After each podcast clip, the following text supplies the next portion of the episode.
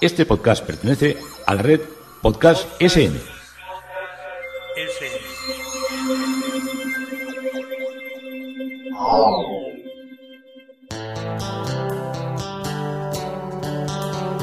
Historia con sentido. Un podcast realizado y presentado por Juan Carlos González.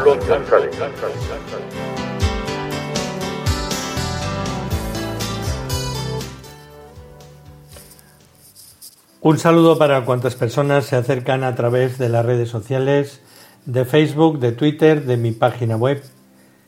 Historia con Sentido y de la red de podcast Podcast SM. Un día más, encantado de acercaros una parte de la, de la historia, de la historia, del arte, de la, de la sociología humana, de la antropología, de todo este remix que os suelo acercaros cada, cada semana, los lunes que suelo subir el o, el equipo que me ayuda más que yo, el equipo que me ayuda, que sobre todo es Bimba la Blanca, eh, la que, la que, que, la que hace que, que, lo que yo hablo se oiga y, se expanda a través de las redes, a través de las redes sociales. Hoy el título del tema propuesto es Entre retratos, religión y mitología, porque vamos a hablar de todas estas cosas cuando terminemos de recorrer lo que es la gran cuadrería, que nos ha ocupado varios capítulos, pero que por la importancia de las, de las obras y por la importancia de los pintores he creído que había que desarrollar. No me, no me he metido en la minuciosidad de, de, ir a fondo de cada uno de los cuadros porque eso me hubiera hecho casi hacer una enciclopedia, pero sí que os he traído y os he llevado con, con diversos personajes que pintaron allí y que a través del virreinato de Nápoles llegaron aquí y que hoy están en los mejores y más excelsos museos y colegiatas y museos mayores, museos mayores que podemos visitar, catedrales, palacios eh, arzobispales, en fin, todo un mundo de obras que es verdaderamente interesante y que hace que nuestro nuestro esplendor del barroco, nuestro esplendor de los grandes pintores pues nos una de una manera más intensa y que por eso cada vez que vayamos a Nápoles podamos, eh, igual la palabra no es estrujar, pero sí disfrutar de lo que es la presencia de pintores que aquí también los podemos disfrutar. Eh, estamos con el tema del carbón, que es, eh, es un tema que, que, como veis, me parece un tema, un tema apasionante. Y uno de los recuerdos que tengo una de las primeras veces que estaba en Londres, hay el, el, Speak Corner, que es el, lugar este en Hyde Park, donde uno se sube encima de una caja y entonces eh, cobra, cobra, como si dijéramos, casi poder, poder eh, omnímodo y puede hablar de lo que le dé la, de lo que le dé la gana. Y la primera que estuve allí, pues hubo, hubo varios personajes. Uno eh, se subió encima de la caja y era un, un señor jamaicano de color, pero de color color, y estuvo hablando de que él era el nuevo Mesías enviado por Dios, la reencarnación de Jesucristo y que nos iba a convertir a todos y que nos iba a llevar a todos al reino eterno, que ya me dejó perplejo. Después subió otro señor que estuvo hablando tres horas de lo importante y de lo que podía ser la supresión del, del carbón en el mundo. Y ahí, pero se tiró horas, yo, yo, no, yo, yo iba y venía y siempre seguía el hombre hablando de, del carbón y del carbón, bueno, a lo que podía entender yo, que tampoco mi inglés, mi inglés es muy macarrónico, como decimos aquí. Pero el hombre no, no, y, y, ya al final hubo, cuando se bajó ahí algunos se, se, le acercaron y decían, me han convencido, me han convencido. Yo que he luchado tanto contra la Thatcher por todo el mundo este del carbón, que está quitando la, las minas, y ahora estamos asistiendo también aquí en nuestro país a que ya no se puede sacar el, el carbón porque es más caro y se, cuando se quema para hacer electricidad es altamente contaminante, la escoria contamina todas las montañas, en fin, es un desastre y, se cerrarán todas las minas de nuestro país y si se hace carbón pues se traerá de, se traerá de otros países. Así es el, el capitalismo salvaje y así es la, la globalización.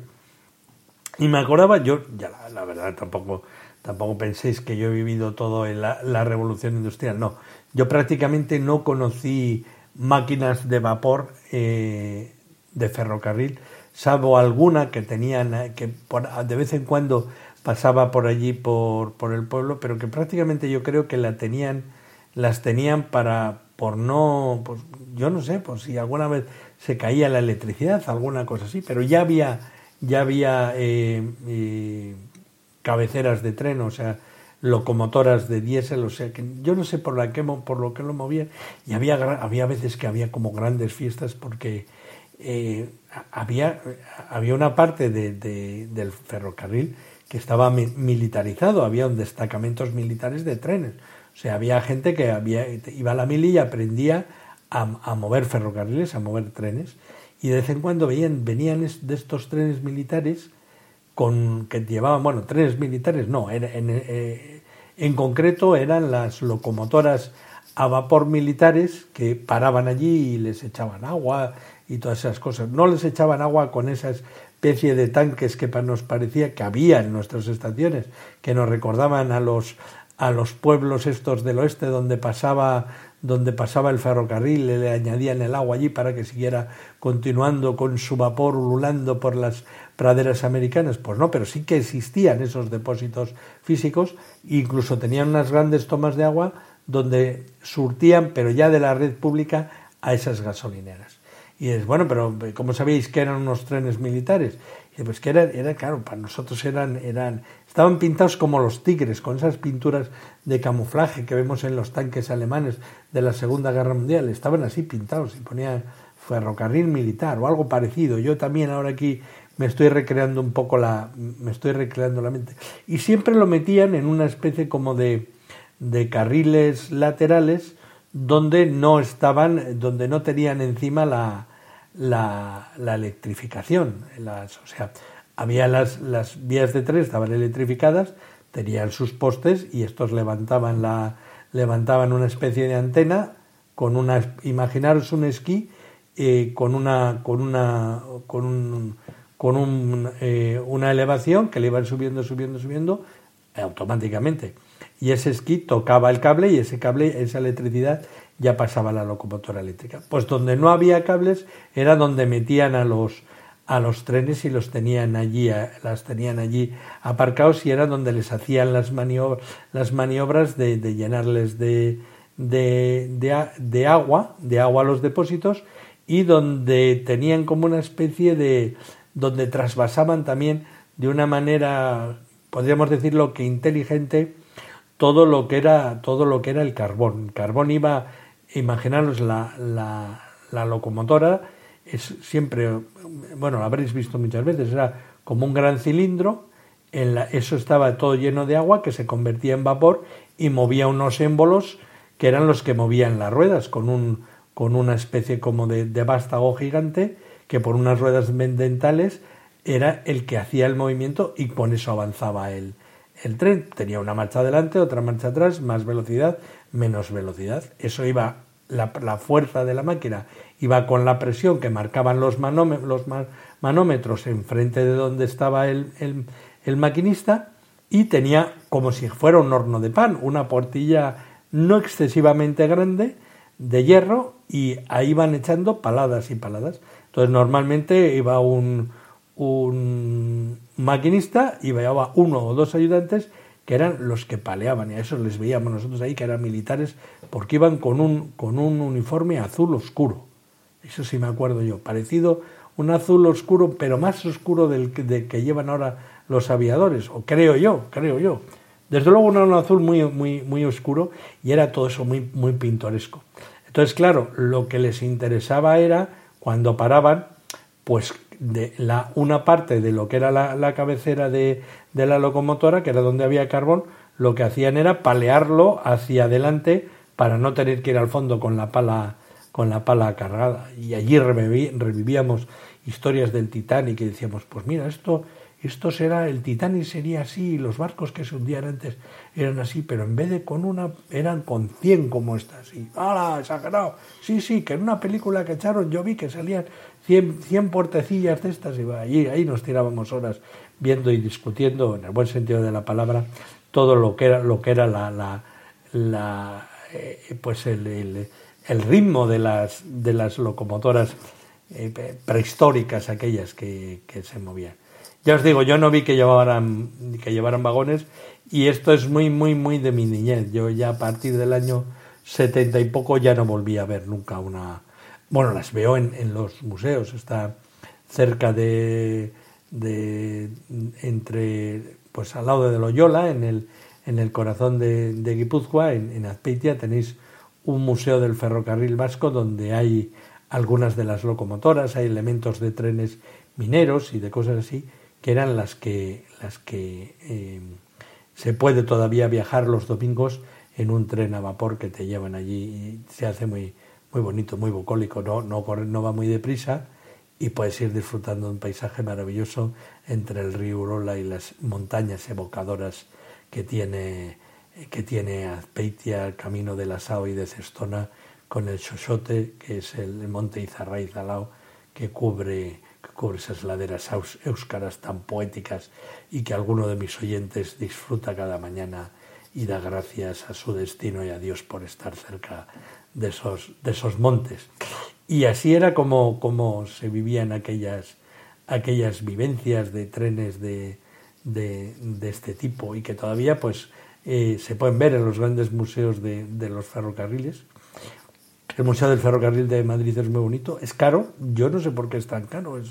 Es, un museo caro para lo que para lo que se ve allí, pero claro, también necesitan pues mucha limpieza, mucho mantenimiento y las restaurar una locomotora y ponerla en funcionamiento es muy muy pues, pues muy caro, muy caro. Y había antes también trenes reales y todas esas cosas. El tren, un tren que prepararon para para que viniera la reina, me estoy acordando ahora de, trenes que está en las minas de Río Tinto, un vagón que prepararon para que fuera la reina Victoria, que iba a ir a Gibraltar, de Gibraltar iba a ir a Huelva y luego iba a subir en un tren desde, desde Huelva a Río Tinto para visitar las minas de Río Tinto, que era una de las eh, inversiones de Inglaterra, pero una, una de las inversiones de la reina, porque la reina tenía muchas de las acciones de la compañía minera de Río Tinto, que era totalmente inglesa. Y voy a pasar ya al tema de, de, hoy, porque si no, me, me, voy a montar en uno de aquellos trenes de vapor y me va a llevar a todos los sitios menos a Nápoles, que es donde andamos metidos en estos podcasts, hablando desde Caravaggio en adelante y a la excelencia de la cantidad de obras de, de pictóricas que tiene la cuadrería del monte de, del Pío Monte de la Misericordia nos habíamos quedado con unos grandes cuadros, por eso he titulado Entre retrato, religión y mitología, porque también se producía la producción, se producía la producción de eh, pinturas de, los personajes o acabaron allí personajes que tuvieron relación de poder, de control sobre la, institución, eh, que son los, unos retratos de, Agustino Beltrano, que son uno, uno de ellos es que son muy grandes, que son el retrato ecuestre de Carlo di Tocco. Y este es uno de los ejemplos del siglo XVII en Nápoles de un retrato oficial hecho al modo de los grandes personajes de la realeza española. Una postura allí gallarda, montado encima de un caballo, el caballo a tamaño natural, y conecta este año Agostino Beltrano con el estilo de Máximo Stanzioni y en un conocimiento de lo que eran los cuadros que con maestría y con genialidad pintaron, por supuesto, Velázquez, pero Van también. Agustino Beltrano fue un pintor italiano del periodo barroco y un pintor, eh, casi toda su obra circunscrita a la ciudad de, Nápoles. Eh, alumno de Máximo Stanzione, napolitano, como os digo, y es, eh, fue uno de los personajes también que estuvo muy en, en, en, todas las conspiraciones, en todas las rebeldías y en todo lo que era de, de, hacerse con el poder en, el virreinato. El primer cuadro de los secuestres de Carlo di Coco está pintado en 1648 y luego hay otro cuadro que es, está pintado después, obra de Giovanni Stefano Mancha, que este ya tiene como un aire como ya mucho más, mucho más francés, que es uno es Carlo Di Tocco y el otro es Leonardo Di Tocco, que los dos, los dos están hechos al, al, estilo, al estilo caballeresco, pero como os digo, el segundo ya tiene un aspecto que parece con esas guerreras francesas y de la guerra de la independencia americana. Eh, otro de, otras, otras obras del Pío Monte de la Misericordia son las obras incomparables de Cesare eh, Francasano. Es Cesare Francasano, que es un pintor que va desde el año 1605 a 1651, un gran pintor activo en Nápoles durante el primer barroco y que siguen todos ya la línea murillista. Eh, de, este hombre podemos ver una, una gran, cuando hablo de murillista, es de, perdón, murillista, riverista, he querido decir, eh, una obra de ella eh, muy, muy, muy, muy, muy valorada eh, de, de, César Francanzano es la que se encuentra en el Museo del Prado, que son dos, dos luchadores, que son Hércules y, y, Anteo, y que estuvo probablemente primero en el, en el palacio, en el palacio real. Es una pintura que tiene mucha influencia también de Antonio Van Dyck, con colores brillantes rojos y, también con mucho, con mucho ocre. Y a partir del año 1640, este cuadro de 1637, que está en el Museo, Británico, en el Museo del Prado, a partir del año 1640 su estilo ya se hace más académico y ya recibe también mucho influjo de Máximo Stanchoni y de Guido Reni. Y discípulos suyos fueron grandes pintores que también tenemos bastantes obras en nuestras pinacotecas, que fueron Carlo Rosa, eh, Francesco Antonio Altobello y Nicola Glizzi. Eh, Fabricio Santafede también es un pintor que hemos visto ya varios cuadros en la, en la, en la, en la pinacoteca y había uno que está puesto también como, como, como relevante, que es un retrato de un gentilhombre del año del año 1590. en eh, otro de los pintores eh, que, tiene gran referencia es Guillermo de Salermo, que hay un cuadro de la adoración de los magos, y otra pintura muy, muy, muy, muy, muy impactante es una obra de Brick, Drick van Baburen, que es la, incredulidad de, de Santo Tomás. Es un cuadro grande y que te llama enseguida la atención porque tiene esos reflejos de las, de las pieles, del tono de, la desnudez de, Cristo, de Santo Tomás metiéndole los dedos en la herida, es un, en la llaga, es una de las cosas que enseguida nos hace volver la, la cabeza. Este eh, Baburen era, era, era, holandés y se traslada a, a Nápoles eh, probablemente eh, alrededor de con su familia alrededor de 1599 y a partir de ahí empieza a formar parte del nutrido y importante número de, pintores al servicio de lo que era eh, la sede del, reino ya, porque ya ha pasado de virreinato a reino. Hay un cuadro que podéis ver de él aquí en, Madrid, en, nuestra, en la península, en el Thyssen Fornemisa, que es San Sebastián atendido atendido por Santa Irene y su criada. Él estaba vinculado a la escuela de caraballistas de la que fue uno de los más destacados miembros. Y a pesar del poco tiempo que, transcurrió entre su vuelta a los Países Bajos y su temprano fallecimiento, pronto se convirtió en uno de los pintores más innovadores y de, de Utrecht, porque él trae el influjo de Caravaggio de Italia lo lleva a lo que es la pintura flamenca. Fue también uno de los primeros en, ejecutar diversos temas mitológicos eh, que resultaban muy sorprendentes por la monumentalidad de, personajes que eran, parecían casi eh, una, serie de, como de manifestaciones por el gran número de, personajes que podía poner en ellos. Otro de los maestros que nos trae la, atención, que no sabemos su nombre, pero es el denominado maestro del juicio de Salomón, que es de origen francés o, belga. Se conservan obras de, él en, la Galería Borghesa, se le considera uno de los primeros seguidores de, de, Caravaggio en Roma y eh, siempre se le ha denominado por el cuadro del juicio de Salomón como el maestro que lleva ese, ese nombre.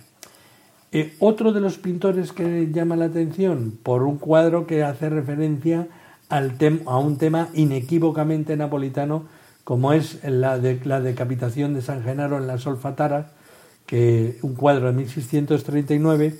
obra de Carlo Coppola, que fue uno de los, de los pintores más activos también en el, en el siglo XVII, y otros pintores que también están presentes, como Giambattista Bassi, que pinta, es un pintor sobre todo de paisajes y retratista, o Leonardo Cocorante, que vivió entre Nápoles entre el año 1680 y 1690 y que aparecen todos ellos mm, eh, reflejados en la obra de Bernardo de Dominici, Vita dei pittori, scultori e arquitectos napolitanos, donde podéis encontrar innumerables referencias a, su obra. Dominici tiene varios cuadros, son todos de, de, de paisajes mitológicos, de ruinas, y eh, otro de los, de los autores también muy referenciados y muy, muy, muy de, del gusto de la época y de las, de las trayectorias pintóricas es Pozzoserrato, que es Leobelli Tepuc, que es un, un nórdico que, que, se traslada aquí y que se dedica a, a lo que es la pintura a la pintura mitológica, a la pintura religiosa y a la realización de retratos para la eh, eminente y amplia eh, selección de, nobles napolitanos que ponen un gran peso de su, de su patrimonio en la adquisición de arte y en pinturas para adornar sus innumerables palacios que tienen en, en Nápoles. Otro de los pintores que tiene un cuadro precioso en, la, cuadrería es Michele Ragolia, que pinta a Jacob y Raquel en el pozo, y eh, es un, gran referenciado en, todo lo que es eh, la realización de historias bíblicas, de historias bíblicas que casi, por ejemplo, estoy eh, acordándome ahora del triunfo de David, que se le ve a David más como un personaje mitológico, que como un personaje bíblico por la, por la eh, actitud que tiene en el triunfo cuando corta la cabeza de, de Goliat, rodeado por damas que están bailando alrededor de él, que podría ser perfectamente el triunfo de, de un héroe, de un casi de un, de un dios pagano en lo que son las representaciones mitológicas que se están haciendo en la época con un casco guerrero de estos que nos recuerdan a, los triunfos de los, de los dioses griegos en, el Apolo. También hay una serie de obras de Giuseppe Simonelli, que es un pintor activo entre el año 1650 y 1710, un San, un San Pascual Bailón y un San Francisco de Padua.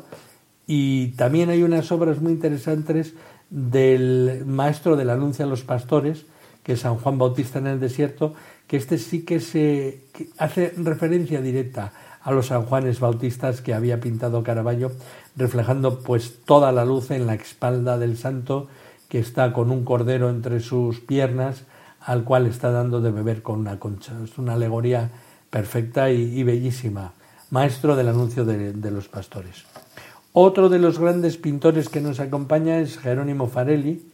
eh, que tiene también el San Juan Bautista increpando a Herodes y Herodías, que aunque él sale como el gran... Eh, es un cuadro muy tenebrista, muy oscuro, cuesta bastante el distinguir y en ver. Eh, nos recuerda también a todo lo que es una parte de la pintura mitológica por, la, por lo que es la, la representación, la representación que tiene de, de, los personajes, de las mujeres, de sus, de sus de las prendas, de las ropas que le acompañan que son más propias de una mitología que de un mundo antiguo hebreo. Otro de los personajes también que hay, del cual hay bastantes obras y que nosotros en el Museo del Prado también tenemos bastantes, es Salvator, Salvatore o Salvator Rosa, que tiene allí un paisaje muy bonito, muy bonito.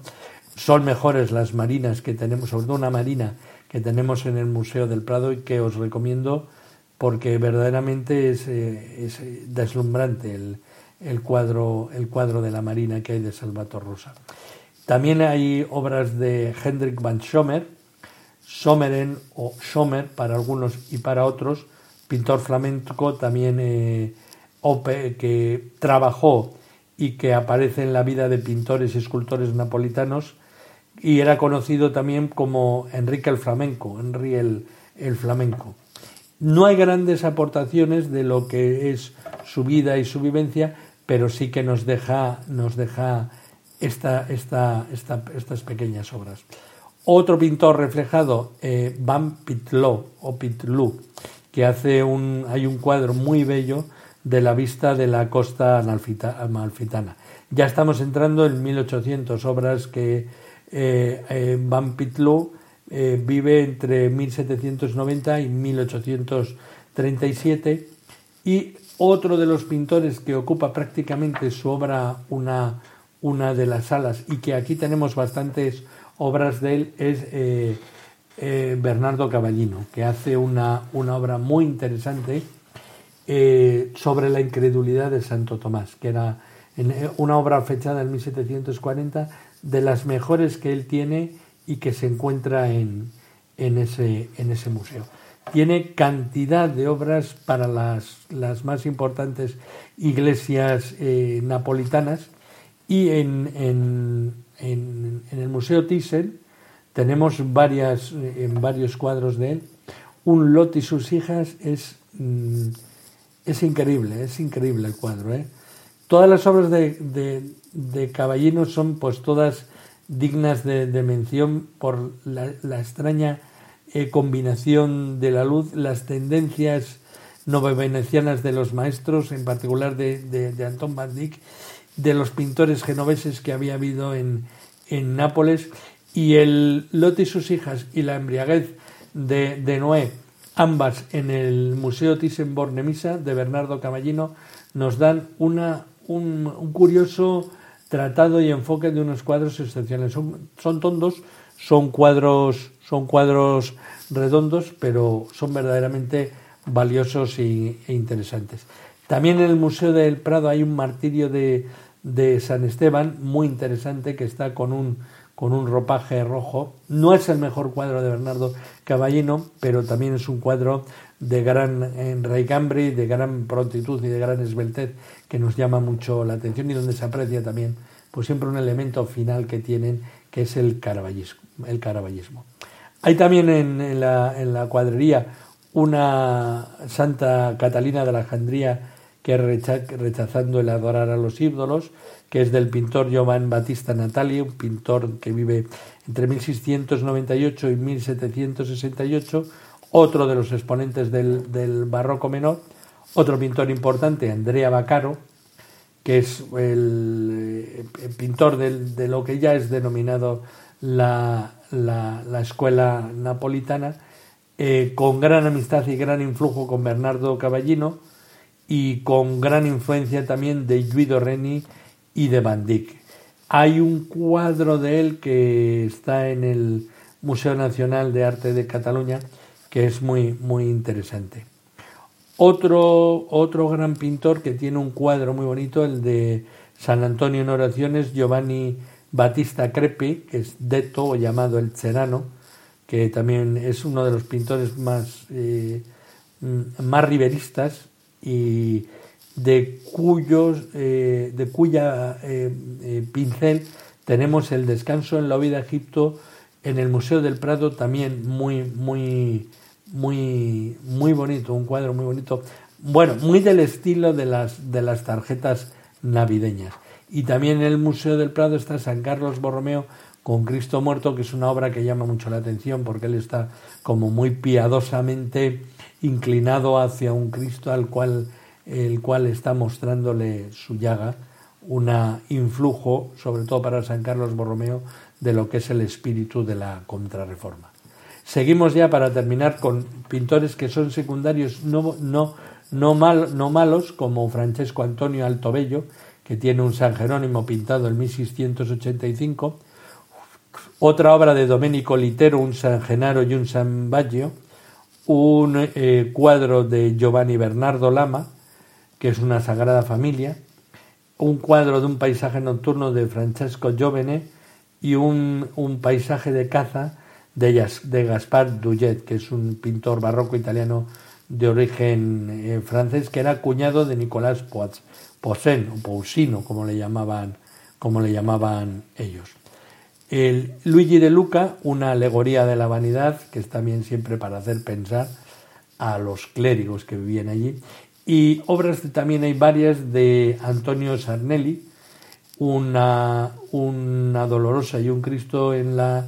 en la cruz, que son también dignas de, de ser contempladas, así como un San Juanito y un San José Niño. Estas sí que son obras más murillistas, podríamos decirlo de alguna manera. Ya de pintores más modernos, de pintores de 1840, 1860, sus retratos aquí, están Gaetano Forte, que pinta un retrato de hombre, y eh, un retrato de un sacerdote de Domenico Morelli, que son con los que prácticamente, juntamente con Giuseppe Bonito y con eh, algunos pintores que son anónimos y que no han sabido catalogar todavía, terminamos lo que es el recorrido por este, esta inmensa y bella cuadrería. Y por último deciros que en el año 1975 el Hospital Elena de, Aosta, a raíz de la ley hospitalaria, ya es apartada de la, de la administración del Pío Monte y ya se pasó a ser gestionado como, como hospital estatal. Y el decreto del Ministerio para los Bienes Culturales declaró las colecciones del Pío Monte de la Misericordia de una excepcional interés artístico y histórico. Ya las obras eh, eh, son de propiedad privada, pero vinculadas al patrimonio, al patrimonio nacional italiano. Y todo lo que es una labor de hospedería y una labor de, preocupación por todo el mundo de la marginalidad, el mundo de la droga, que ha sido uno de los problemas más importantes en, en Nápoles durante muchos años, pues se sigue de alguna manera llevando desde, desde este Pío Monte. Un Pío Monte al que nos acercamos ya hace unos cuantos podcasts, atraídos por el gran cuadro de las obras de misericordia y una institución que desde, bueno, pues desde sus aciertos y desde sus errores sigue prestando un, un eh, servicio público de gran prestigio a la ciudad de Nápoles aún hoy en día. Hoy hemos andado entre retratos de personajes, los grandes retratos de los Toco, con cuadros de religión de diversos autores y con muchas obras de mitología, fusión entre religión y mitología. Grandes personas que hicieron vuelvo a repetir y perdonarme la redundancia, que hicieron enorme el gran Pío Monte de la Misericordia. Hasta aquí un día más y encantado de haberoslo podido acercar, Juan Carlos González en Historia con Sentido.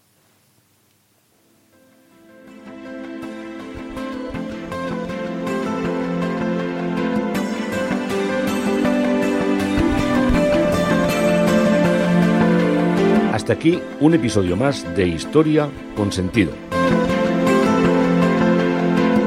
el podcast que te habla de historias de la historia, sucesos, eventos, como si el ayer fuera hoy.